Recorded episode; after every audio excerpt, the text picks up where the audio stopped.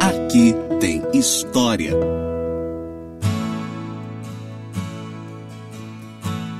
Olá, eu sou a professora historiadora Rafaela Machado e esse daqui é mais um podcast do Aqui Tem História.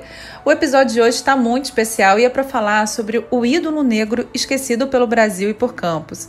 A gente está falando do cantor e compositor Evaldo Braga. Acredito serem poucos os que em alguma passagem da vida já não ouviram a canção Sorria, meu bem, sorria. Sorria, meu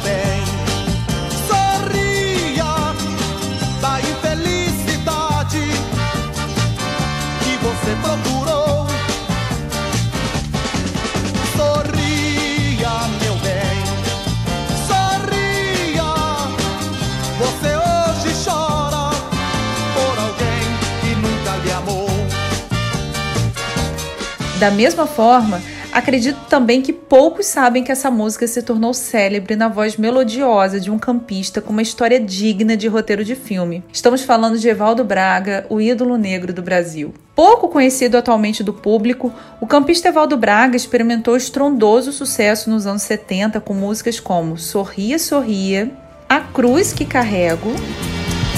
Sinto a cruz que carrego bastante pesada.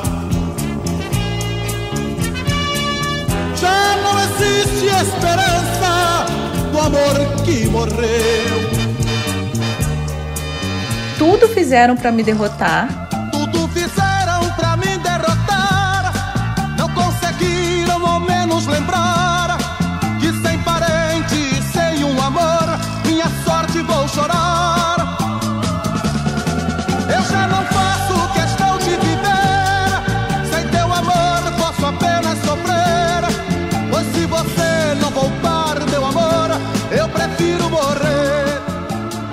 E eu não sou lixo.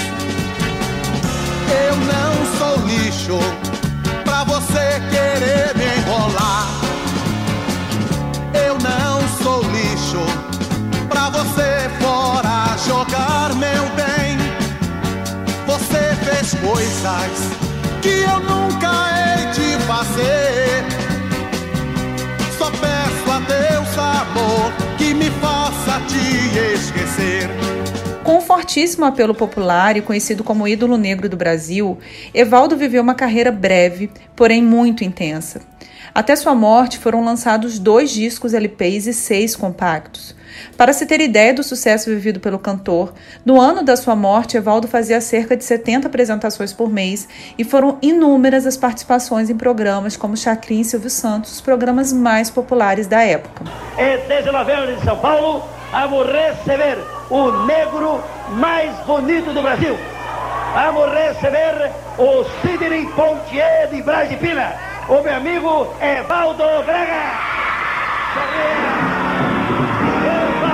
Sorria, meu bem. Evaldo era dono também de uma história familiar muito controversa. Dono de uma voz inconfundível, ele nasceu em Campos dos Goitacazes no dia 26 de maio do ano de 1945. Suas letras e músicas, no melhor estilo brega, retratam muito do gosto popular brasileiro e parecem refletir sua própria vida quando criança e jovem. O mais importante biógrafo do cantor, Gonçalo Júnior, autor da obra Eu Não Sou Lixo, a trágica história do cantor Evaldo Braga, conta que desde a morte de Evaldo, muitas pessoas teriam se apresentado como mãe ou irmão deste, mas que nunca houve provas do parentesco. Ainda segundo ele, Eu Não Sou Lixo parece reforçar crenças segundo as quais sua mãe, que supostamente era uma prostituta, teria jogado Evaldo ainda bebê em uma lata de lixo. O próprio Evaldo teria dado uma entrevista em que afirmou a história. No entanto, segundo alguns relatos, essa versão parece ter chegado até ele quando, em uma das visitas que fez a Campos em busca do paradeiro da mãe biológica, teria então ouvido o relato de um senhor e adotou-a como verdadeira. No documentário O Ídolo Negro, realizado por Armando Mendes Filho e que está disponível no YouTube em três partes sobre a vida do cantor e compositor, Antônio Braga se apresenta como irmão em busca do reconhecimento de parentesco com Evaldo e nega que a história de ter sido ele jogado em uma lata de lixo pela mãe seja verdadeira. Segundo ele, Evaldo era fruto de um relacionamento extraconjugal de Antônio Braga pai E diante da não aceitação da criança por parte da mulher, Evaldo teria sido entregue pelo pai a uma senhora de nome Noêmia Braga, que teria passado a criá-lo. Ainda segundo ele, mesmo tendo dado seu nome a Evaldo, teria sido ela responsável por entregar a criança a um antigo serviço de assistência ao menor, o antigo SAM. No entanto, essas histórias sobre a vida de Evaldo guardam algumas diferenças das que ouvimos com exclusividade após localizar a própria família do cantor. Tudo se deu após uma postagem realizada nas redes sociais sobre a vida desse célebre campista e hoje tão esquecido. O sucesso da publicação nas redes sociais foi tão grande que nos permitiu entrar em contato com familiares do músico que ainda vivem em Campos e que conversaram com exclusividade com a coluna contando a verdadeira história familiar de Evaldo Braga. Aquela que esteve por trás por todos esses anos, escondida por detrás dos holofotes. Jorge Luiz Braga, de 69 anos, é primo do cantor. Sua mãe, falecida em 2018, Mariana Braga, era irmã da mãe de Evaldo, que tinha por nome Benedita Braga. Evaldo morava inicialmente com a mãe em uma casa situada à Rua do Gás, em companhia também de um irmão que teria morrido novo.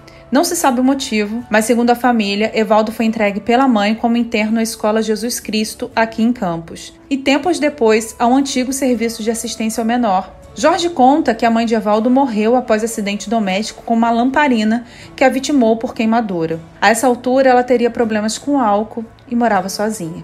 Única herdeira do cantor, Mariana Braga foi ao Rio por uma vez encontrá-lo após ter visto o cantor se apresentar no programa do Chacrinha. No encontro teriam conversado sobre a mãe do cantor, mas a família afirma que no período do sucesso, Evaldo Braga nunca chegou a visitar Campos embora fizesse planos de estar com a família em período breve. Mariana Braga herdou os direitos autorais do cantor, que não deixou bens materiais outros. Segundo relatos dos familiares, nenhum dos dez herdeiros dela, sete à época do seu falecimento, recebeu ou recebe qualquer valor referente a direitos autorais das músicas do cantor. Os troféus do artista, como por exemplo discos de ouro, estão hoje em casa de uma das filhas da herdeira, hoje falecida de Evaldo.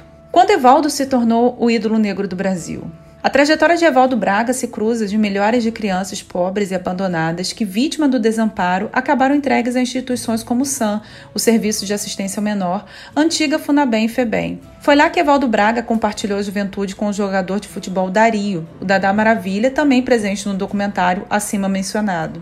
No SAM, Evaldo Braga se especializou em ser cozinheiro, mas apesar de já dominar o ofício, preferiu trabalhar como engraxate na calçada da antiga e famosa Rádio Guanabara. Sonhando com carreira artística, queria estar mais perto do meio e de pessoas influentes que pudessem ajudá-lo a alcançar o sucesso. Foi nesse período que se tornou divulgador de Newton César e de Lindomar Castilho, conseguindo com isso acesso às rádios e pessoas do meio artístico. Por volta do ano de 1969, teria conhecido o produtor Osmar Navarro, responsável pela gravação do primeiro compacto de Evaldo, Só Quero, na gravadora Polydor. No ano de 1971, o compacto já era um dos mais vendidos no Brasil, chegando a vender 150 mil cópias. Contratado pela Fonogram em princípios dos anos 70 para ser concorrente de Agnaldo Timóteo da rival Odeon, lançou seu primeiro disco chamado O Ídolo Negro em 1972 e logo no ano seguinte o volume 2. Este sim continha a música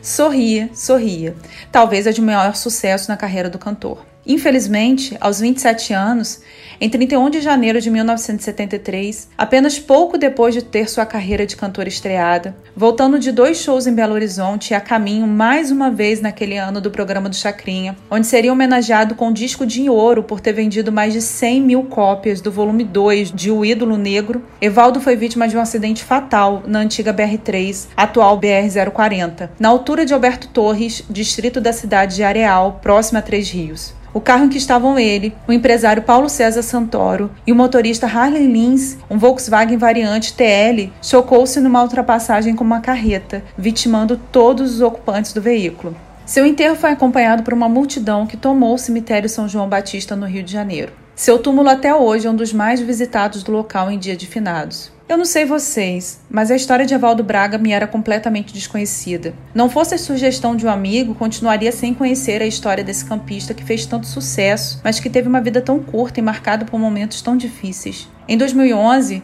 o pesquisador cultural e grande conhecedor da música popular, o Wellington Cordeiro, organizou uma exposição sobre a vida do cantor e o compositor no Sesc Campus. Depois disso, não soube de mais nada, de nenhuma iniciativa no sentido de revelar ou enaltecer o nome desse ilustre campista. Particularmente, acho uma lástima que a própria cidade não se lembre dele como ele merece, inclusive homenageando com nome de rua, de praça ou de projeto. Mas não somente aqui parece ter sido o nome de Evaldo apagado da história. Na música popular brasileira também parecem ter se esquecido da presença, embora meteórica, absolutamente marcante do cantor e desse compositor.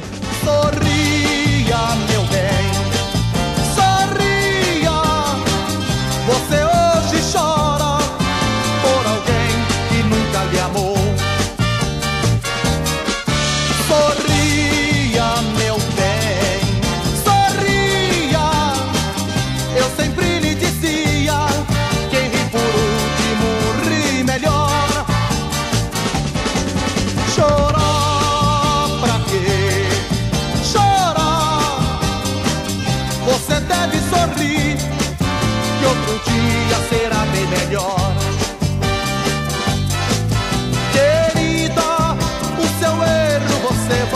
God.